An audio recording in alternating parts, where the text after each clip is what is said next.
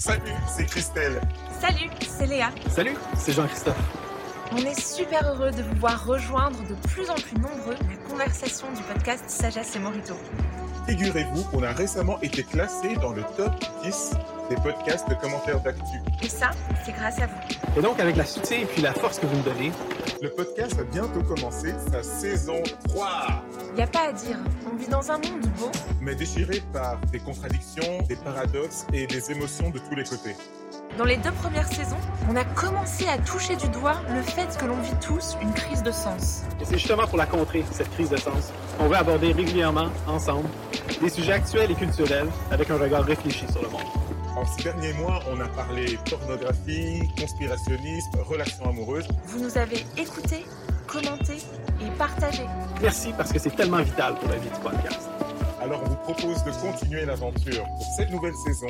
Léa, Christelle et Jean-Christophe, Continuent leur recherche de sens et d'essence au-delà des apparences.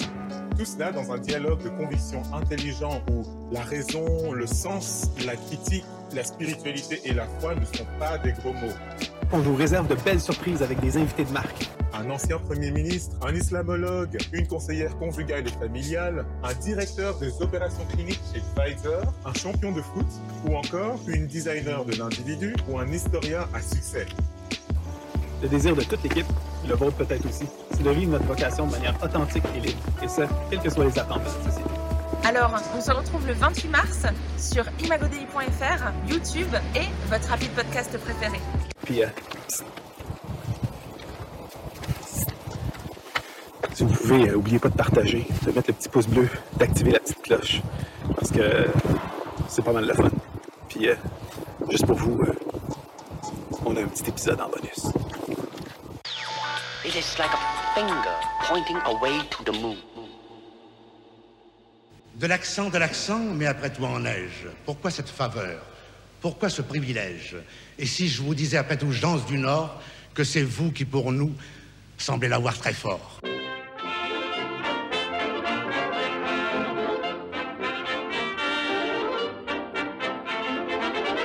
Adieu. C'est pas parce que vous avez l'accent que vous parlez moins bien le français que quelqu'un qui vient de Tours ou de Paris, quoi. L'accent marseillais est limité à Marseille et 2 km à la ronde, pas plus. hein. En général, quand on parle avec un accent vosgien, on se dit, d'un lui, c'est un beauf. L'accent, c'est un phénomène de contact. Là, on a ça se dit, regarde, Schnabelgebox dich. Moi, je suis fière de mon accent, je vais pas le gommer, je vais pas. Elle dit qu'est-ce que c'est beau, on dirait que vous chantez quand vous parlez. N'importe quel Français peut déceler que je suis belge parce que dès que je dis oui, ça s'entend. J'ai gommé euh, mon accent de euh, banlieusarde lors de euh, mes études, euh, en devenant avocate. euh, J'ai un accent, et alors? Ben Jean Castex a déjà appris à ses dépens qu'il ne fallait pas trop avoir l'accent. C'est pareil. Euh, on a l'impression Bon. que tout ça, mais attendez, euh, Bon. on va nettoyer ça. Oui, comme on dit. nettoyons, C'est- nettoyons. La composition d'un gouvernement, enfin, j'ai pas Oui. grande expérience, c'est la première fois que je la fais. Oui. C'est un travail bilatéral permanent. Mon enfant nu sur les galets. Le dans tes cheveux. L'accent de Jean Castex. Le nouveau Premier ministre français a un accent du sud-ouest. Il boit du coca, offre des roses à son épouse. Stupeur, incrédulité dans la presse française ce week-end. C'est la première fois dans l'histoire de la Ve République qu'un Premier ministre français a un accent. Sur les réseaux sociaux, hashtag Castex a créé un flot de moqueries, de mépris. On a traité son accent de terrible, de chelou, un sacré accent. La palme revenant au tweet euh, d'un rédacteur en chef de Paris Match. Son accent rocailleux, genre troisième mi-temps de rugby, affirme bien le style du terroir. Jean, Jean, si tu m'écoutes, je veux que tu saches que je sais ce que tu traverses actuellement. Je comprends, moi aussi j'ai un accent. Enfin, j'ai pas été lynchée sur la place publique, mais. Ben oui, mais je suis pas première ministre non plus. Tu voulais Matignon, tu l'as eu, maintenant t'assumes. Nous sommes donc ici en présence d'un scénario classique de discrimination linguistique appelé glottophobie. Cette phobie de l'accent se manifeste par la stigmatisation d'une personne à cause de son accent. Celui qui a un accent doit faire plus d'efforts qu'un Parisien pour paraître crédible. En vérité, je vous le dis, Nous devons revenir au centre. Real life for your eyes. It is like a finger pointing away to the moon. Bonjour, bienvenue dans Sagesse et Morito, le podcast où le monde et nos convictions s'interrogent, s'enrichissent, se critiquent à la lumière de la sagesse biblique. De Bruxelles à Montréal, en passant par la France et sa capitale, Christelle, Jean-Christophe et Léa vous invitent dans leur conversation à la recherche de l'essence au-delà des apparences. Alors toi, JC, comment est-ce que tu bois du coca et comment est-ce que tu dis que tu vas offrir des roses à ta femme? Des roses, on dit des roses. Des roses. Des roses. Ouais. Puis euh, on, on dit pas vraiment coca, ou comme elle le prononce, coca, ça, ça sonne vraiment comme caca. Euh, nous, on offre un coke ou une liqueur. Ouais. Mais sinon, moi. on dit pas ça non plus. Toi, en Belgique, c'est quoi Bah, je sais pas, j'en bois pas, donc... euh, bon, on dit du coca, hein. On boit du coca. Dis-les encore. Du coca. Du coca Du coca. Du coca C'est- difficile pour un Québécois de distinguer l'accent d'une région à l'autre de la France, je veux dire, ou, euh, ou de la Belgique ou de la Suisse. Pour nous, c'est comme c'est tout l'accent français. C'est vachement Euh, offensant ça quand même. Non, C'est un peu offensant pour les Belges. offensant. Les Euh. Jean Castex, dans le dans l'extrait qu'on vient d'entendre, euh, là, je peux entendre une certaine différence. On dirait l'accent de Francis Cabrel. Ah, ouais. Je sais pas si c'est la même, ils viennent de la même place ou, euh, ou quoi que Plus ce soit. ou moins. Plus ou moins. Bon.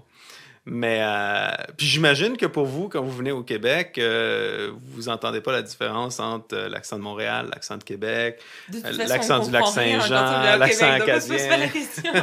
Je rigole. Ah, ben, une, une grosse différence entre Montréal puis Québec, il n'y a pas des grosses différences. Mais euh, on dit un poteau à Québec, on dit un poteau à Montréal. Un poteau. hein. Ouais, c'est la bonne façon. Puis euh, on dit une baleine à Montréal, mais une baleine à Québec.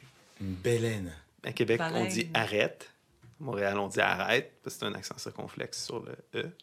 Donc ça se prononce arrête. Et là, nos auditeurs ne savaient pas qu'ils s'embarquaient dans un cours de phonétique. Phonétique québécoise. Mais pour vrai, ce que dit la journaliste, moi, ça me rappelle une fois où j'ai euh, écouté euh, un, un grand média français pour un journal euh, de 20 heures et la journaliste était marseillaise ou du moins elle venait euh, du, du sud fort fort fort en bas par rapport à moi qui suis plus au nord. Et en fait, ça m'a choqué et ça m'a choqué d'être choquée. Et c'est là où je me suis dit, je crois que c'est la première fois que j'entends un journaliste, bon, en l'occurrence une journaliste, parler avec un accent autre que celui qui est standard. Et, et- et ça, ça me faisait mal aux oreilles, ça, ça venait chatouiller. Je me disais, mais comment est-ce qu'on peut, et c'est horrible de penser ça, comment est-ce qu'on peut bien donner une information quand on a un accent différent? Et je m'entends parler et penser, oh là là, chers auditeurs et auditrices, j'ai honte. Mais, mais c'est c'est là où on se rend compte que Marseille, oui, clairement. Ouais, ouais, ou que Bruxelles, ou que Québec, ou... euh, Après, je saurais- euh, mais- Ce que la journaliste dit, c'est vrai, on a chacun un accent. Oui, c'est bah, c'est ça qui vient donner aussi notre identité. C'est comme ça qu'on, qu'on- c'est avec ça qu'on a grandi. C'est ça qui, qui donne, euh, oui, la spécificité de comment on parle. C'est ça qui fait quand on est au téléphone, les gens vont nous reconnaître et du coup, ça fait partie de nous. C'est quand même vachement important. Ouais, le, le- le problème, c'est quand il y a des, des valeurs morales ou des valeurs tout court qui sont a- a- associées à certains accents. Tu l'as dit, euh, ben oui, pour euh, les, les grands médias, ben, la norme, c'est l'accent, euh, euh, ce qu'on appelle l'accent français standard, qui est l'accent d'Île-de-France, plus précisément de Paris, et puis un type d'accent Paris, parce qu'il y a plusieurs accents à Paris même.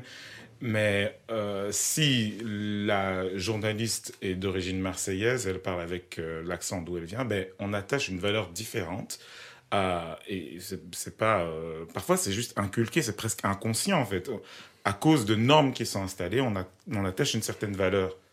Et est-ce qu'on attacherait autant de valeur à ce qu'on dit, notamment dans Sagesse et Morito, si on avait JC qui nous parlait full québécois Full québécois. Moi, je fais quand même attention pour nos auditeurs, euh, mais... euh, Attention à quoi?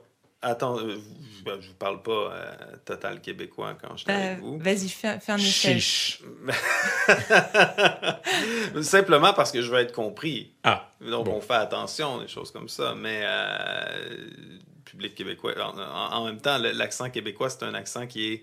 euh, ben, comme vous aussi, vous avez une manière de parler formelle, vous avez une manière de parler entre amis. Euh, Je vous Mhm. entends quand on n'est pas à Sagesse et Mojito, vous sortez des euh, chelous. euh, euh, Euh, c'est quoi, exploser du pâté? euh, Non, tout- ça envoie du ça gros en- pâté. Ça envoie du gros pâté. Exploser du pâté. Exploser du pâté. Ramoner un mammouth. tout- tout- toutes des- toutes des expressions que tu dis, que vous n'utilisez pas ici. Puis c'est même pas une question d'accent, c'est une question de cla- clarté. Moi, moi, ce que je trouve intéressant dans, ta- dans ton commentaire, Léa, c'est que tu dis. Tu as été choqué par l'accent, puis tu as été choqué par ta réponse à l'accent Mhm. parce que, dans le fond, ça a révélé que dans ta tête, il y avait une hiérarchie des accents. Ouais. Mais oui. Et celui de Marseille était au Inférieur. midi de celui de Paris. Fait que c'est Ouais. c'est quoi? Est-ce que le Québécois, est-ce qu'il est en dessous du, de l'accent parisien? Ça, ton- c'est une bonne question. Dans ton échelle? Bah, que- à en juger le nombre de Québécois dans les médias parisiens, je ne pense pas. Bah, pense que- attends, mais attends, mais la journaliste euh, qui parlait est québécoise. Ah ben voilà, c'est euh, c'est la, c'est- c'est la preuve que les Québécois sont bienvenus dans les médias français, je pense, parce que euh, les quelques humoristes ou commentateurs belges dans les médias français, en général, aplatissent leur accent exactement comme moi je suis en train de faire, parce que si je te parle avec l'accent Bruxelles, comme je parle normalement avec mes amis de Bruxelles, ça, c'est pas reçu de la même manière, tu vois. Et si on ajoute à l'accent de Bruxelles le fait que je suis d'origine camerounaise, donc quand je suis à la maison, je parle différemment, ça chante un peu plus, parce que c'est simplement ma façon normale de parler quand je suis avec ma famille et mes amis. Mais je dois changer ma façon de parler. c'est pas un sketch. non, non, bah non, bah non. Mais c'est juste en fait la normalité parce que, bon, comme tu l'as dit, JC, il y a le fait d'être compris et puis il y a le fait, de, le fait aussi de vouloir enlever des filtres parce que si dans un contexte, je parle avec l'accent camerounais par exemple, ben, les gens vont prêter plus d'attention à ma façon de parler qu'à ce que j'ai envie de dire. Mhm. Et, euh, et puis aussi, bah, comme on le disait tout à l'heure, il y a des valeurs qui sont associées à des accents, des hiérarchies, parfois même des valeurs morales. Mhm. Tu vois, dans certains secteurs, euh, si tu parles avec un accent qui est plus euh, cité, euh, banlieue, ben ça peut te coûter ton emploi, ça peut te coûter un appartement. Tu vois, c'est c'est euh, il y, y a de ça aussi en fait.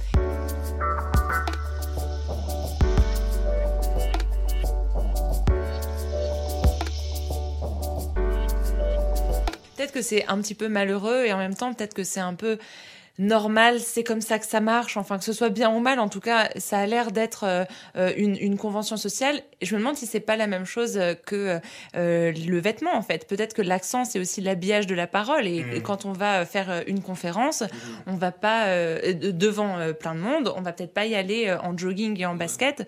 C'est pas parce que être en jogging et en basket c'est pas bien, mais c'est parce que pour, voilà pour ce type-là de- de- d'événements, bah il, il fallait s'habiller différemment. Et, et euh, tu ton langage euh, euh, ou tu le dépé- déquébécoises pour nous, Je- pour qu'on te comprenne. Bah, J'atténue un peu l'accent ici, euh, tout, en, tout en le gardant, mais je pense que c'est comme un, une- on appelle ça au Québec un accommodement raisonnable. Puis je pense que c'est la même chose avec le vêtement, dans le sens que euh, tu veux. Il y, a- comme une forme d'amour du prochain dans l'aplatissement du- du- de l'accent, simplement pour être compris. Je veux être compris. Euh, Je veux pas distraire Je veux pas te distraire. euh, je- mais en même temps, je veux pas euh, m'accommoder au point où ce que je- j'efface mon identité.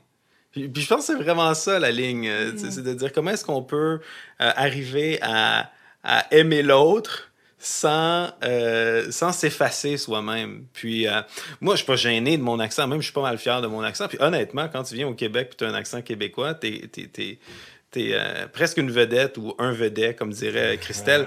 Euh, je, je- je- veux dire, les gens aiment tellement la- l'accent québécois. C'est sûr, c'est l'accent de la liberté, c'est l'accent euh, des grands espaces, c'est l'accent des petits cousins.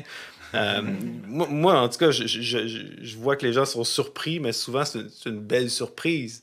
Euh, J'imagine si je cherchais un job, par contre, comme avocat dans un grand cabinet de Paris, euh, ben là, mon accent poserait peut-être problème, puis je serais un, un peu plus frustré de la situation, ça, c'est sûr.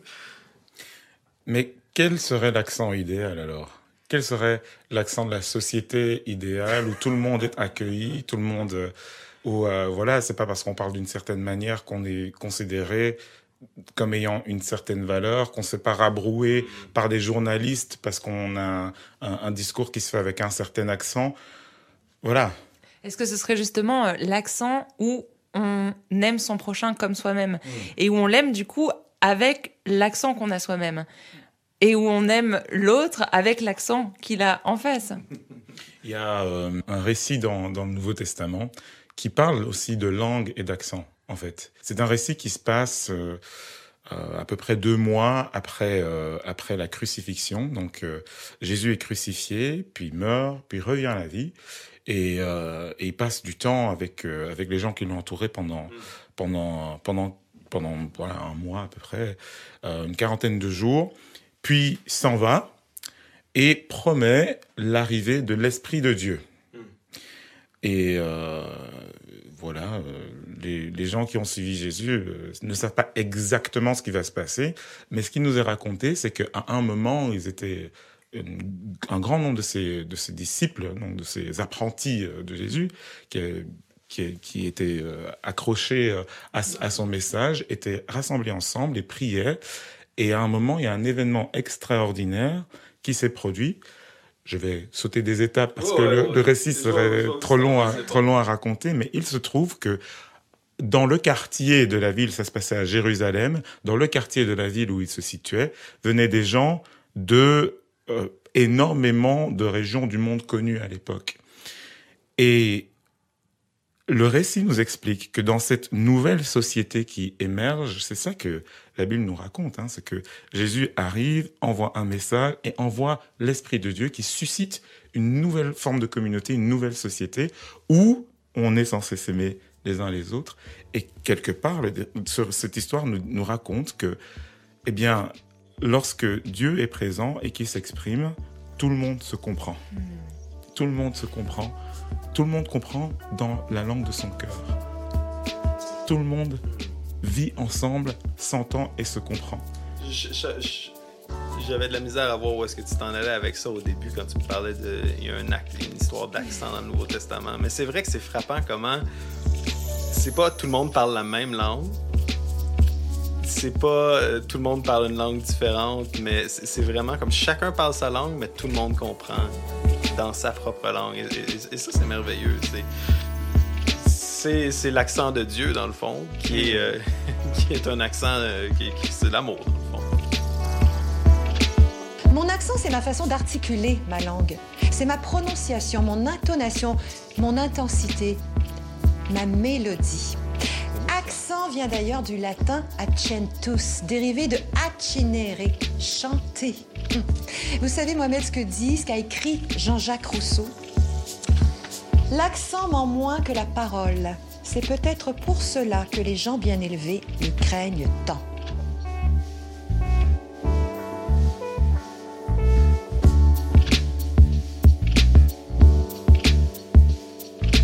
Sagesse Morito est un podcast Imago Dei. S'il vous a plu, laissez-nous vos commentaires, partagez et parlez-en autour de vous. Pour continuer la réflexion, échanger, débattre et découvrir plus de ressources, rendez-vous sur imagodei.fr.